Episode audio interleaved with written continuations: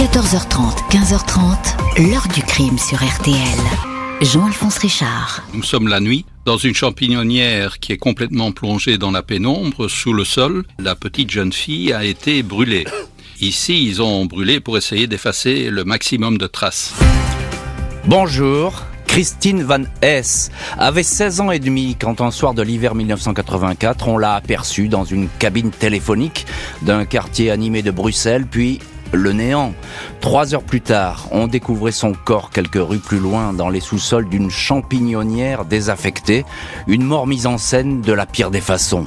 Presque 40 ans après les faits, le meurtre de Christine Van Hess reste un exceptionnel mystère criminel. Une armée de policiers, pas moins de quatre juges d'instruction, n'ont pas réussi à démêler les fils de cette enquête aux contours les plus sombres, les pistes et les suspects n'ont pourtant pas manqué, une bande de jeunes punk, des néo-nazis, et même Marc Dutroux, pas encore célèbre, il ne s'illustrera que 12 ans plus tard, mais il aurait pu croiser la route de la victime. Qui donc a pu s'en prendre avec une telle barbarie à cette lycéenne qui ne faisait pas parler d'elle? De qui avait-elle donc si peur dans les jours précédant sa mort? Était-ce finalement de Dutroux et de ses amis? Question posée à nos invités et témoins de cette histoire. 14h30, 15h30. L'heure du crime sur RTL. Au programme aujourd'hui de l'heure du crime, l'affaire Christine Van Hess. À l'hiver 1984, cette lycéenne belge domiciliée chez ses parents à Bruxelles va être découverte sans vie dans un effrayant décor, les sous-sols d'un immeuble abandonné. Ce lundi 13 février 1984, à 20h47 précise, le commissariat d'Oderghem, l'une des communes qui composent l'agglomération de Bruxelles, est prévenu d'un incendie en cours à l'angle de la rue de la Stratégie et du boulevard du Triomphe, juste à côté du vaste campus de l'Université libre de Belgique. Une patrouille rejoint les pompiers sur place. Le feu, peu important, a pris dans un immeuble inhabité. Une maison à l'abandon, sans eau ni électricité, lieu de rendez-vous pour les étudiants du coin et quelques vagabonds. Les policiers vérifient si personne n'est resté bloqué dans l'édifice, composé de multiples escaliers, couloirs, coursives qui s'enfoncent dans les sous-sols.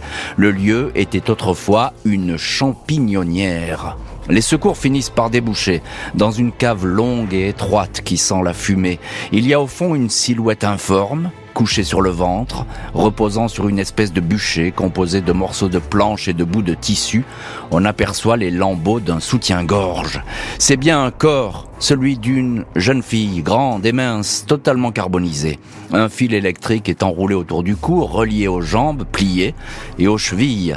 La victime n'a plus de mains ni de pieds. Un clou est planté dans le poignet gauche, il y a des perforations à l'arrière du cou, les légistes vont évoquer un possible décès par étouffement ou strangulation. La victime a pu subir des violences sexuelles, mais impossible d'être affirmatif. Seule certitude, la scène de crime a tout d'un rituel sadique. L'inconnu de la champignonnière ne va pas leur rester très longtemps. Mardi 14 février, lendemain de la découverte, un libraire qui habite non loin de l'immeuble abandonné et du campus universitaire vient signaler la disparition de sa fille, Christine Van Hess. Elle n'est pas rentrée de la nuit et n'est pas réapparue de la matinée. Il confie deux photos de Christine, jolie brune, souriante, 16 ans et demi, lycéenne à l'Institut Marie-Immaculée d'Anderlecht, un quartier voisin. Les policiers pensent So. Ou cadavres retrouvés la veille, les bijoux de la victime, colliers, bracelets, boucles d'oreilles sont reconnus par Pierre Van Hess, totalement effondré. Ils appartiennent bien à sa fille, Christine. Le juge d'instruction Michel Éloi et le patron de la brigade criminelle, Christian de Vroom, héritent du dossier. Il faut tout d'abord reconstituer les dernières heures de la victime, avoir un aperçu de ses fréquentations. Il est établi que lundi matin, Christine Van Hess n'était pas présente à son lycée, elle a séché pour une sortie scolaire. Elle est arrivée vers 13h, a assisté au cours de l'après-midi, terminé à 16h30.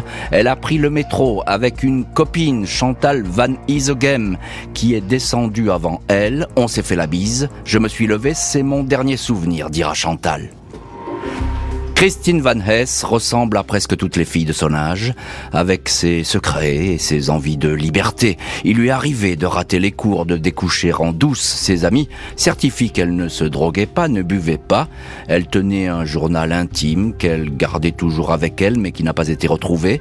Depuis quelques mois, elle avait un petit ami, Pierre S., une relation connue de ses parents. Celui-ci entendu évoque une relation sentimentale qui s'est nouée dans un camp scout. Christine ne lui avait pas fait part de problème particulier. Le 20 février, une témoin indique que Christine lui avait dit qu'elle se rendait parfois dans une maison abandonnée pour y rédiger son journal. Elle aurait évoqué certaines personnes fréquentant les lieux, des hommes plus âgés qu'elle dont elle commençait à avoir peur.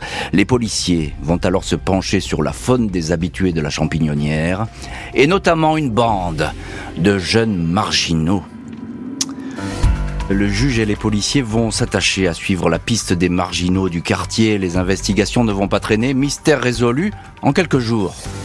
26 avril 1984, la brigade criminelle interpelle Alain L, un punk de 21 ans qui traîne dans le quartier de la place de la Monnaie où Christine aimait venir écouter de la musique.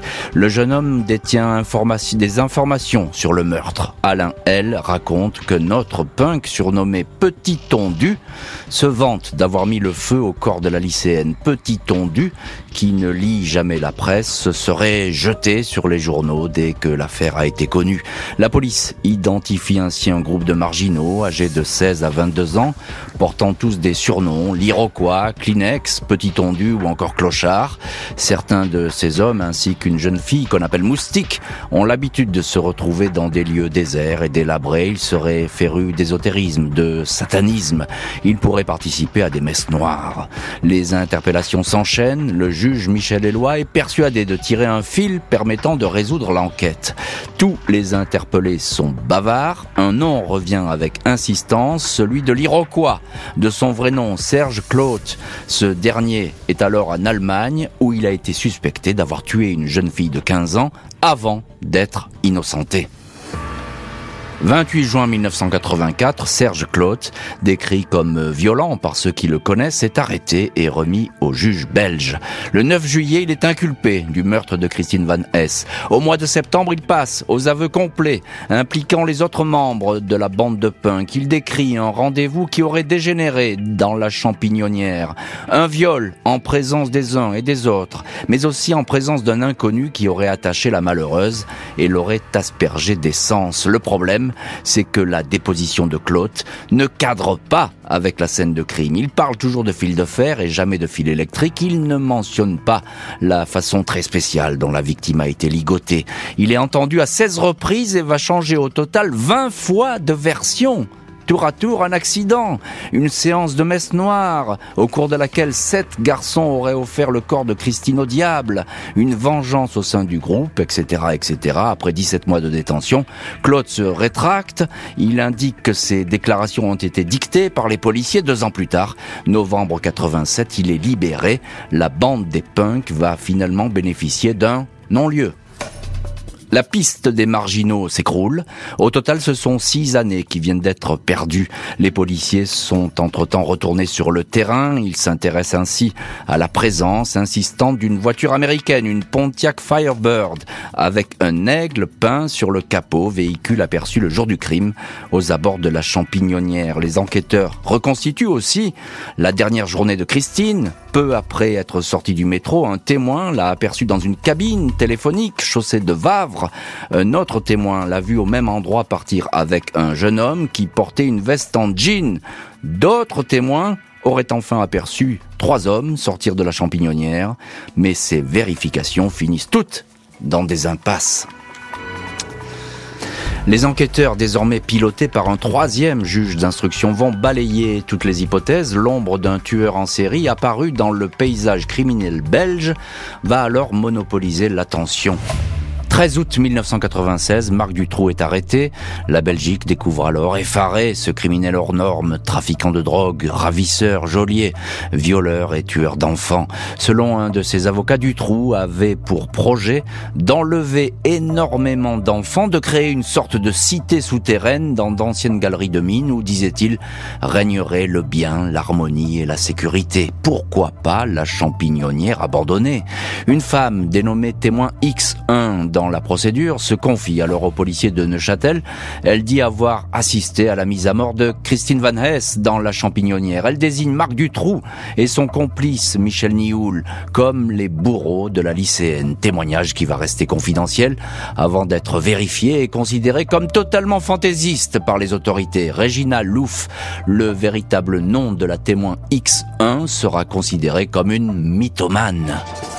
La piste du trou ne va toutefois pas se refermer aussi vite. Chantal, dernière personne à avoir vu vivante Christine Van Hess, raconte que l'été précédent le crime, sa copine s'était prise d'un certain Marc, un jeune homme plus âgé qu'elle. Chantal a toujours pensé que ce Marc était du trou.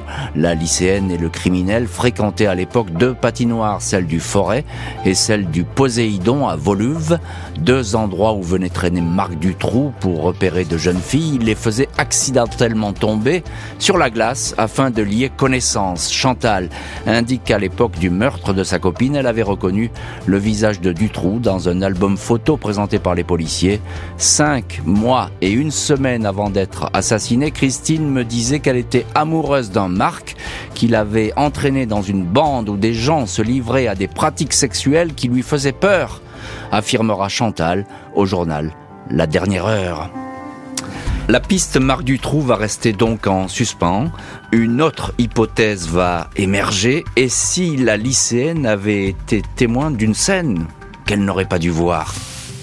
13 septembre 2011, Christian de Vroom, ancien patron de la brigade criminelle de Bruxelles, premier enquêteur désigné pour le dossier, Christine Van Hess, évoque dans un livre secret d'enquête une piste possible selon lui pour expliquer la mort de l'adolescente. Il ne s'agit pas d'un crime rituel ni d'un acte sadique, mais bien d'une intimidation qui a tourné au drame. Elle a été commise, selon moi, par des individus à l'idéologie pro-nazie et il est certain que nous avons touché de près ceux qui avaient commis cet acte barbare sans hélas pouvoir les confondre, écrit l'ex-policier. D'après lui, les punks interpellés à l'époque, et tous bénéficiant d'un non-lieu, auraient agi main dans la main avec des individus paramilitaires pour accomplir un acte de violence gratuite.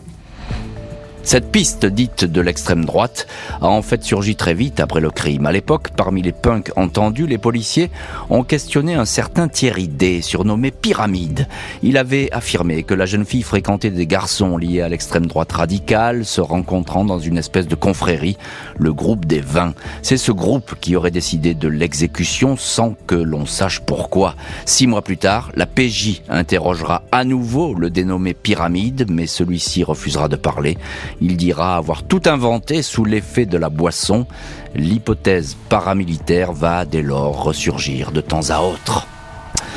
Les punks, Marc Dutroux, le satanisme, l'extrême droite, aucune de ces pistes n'a débouché sur le meurtre de la lycéenne. La justice va être contrainte de refermer le dossier. 14 février 2014, la quatrième et dernière juge en charge du dossier, Christine Van Hess, Martine Quintin, n'a d'autre choix que de devoir refermer la procédure. La prescription tombe, laissant magistrats, enquêteurs ainsi que la famille de la lycéenne dans le pire des désarrois. L'ancien commissaire de la crime de Bruxelles est le premier déçu.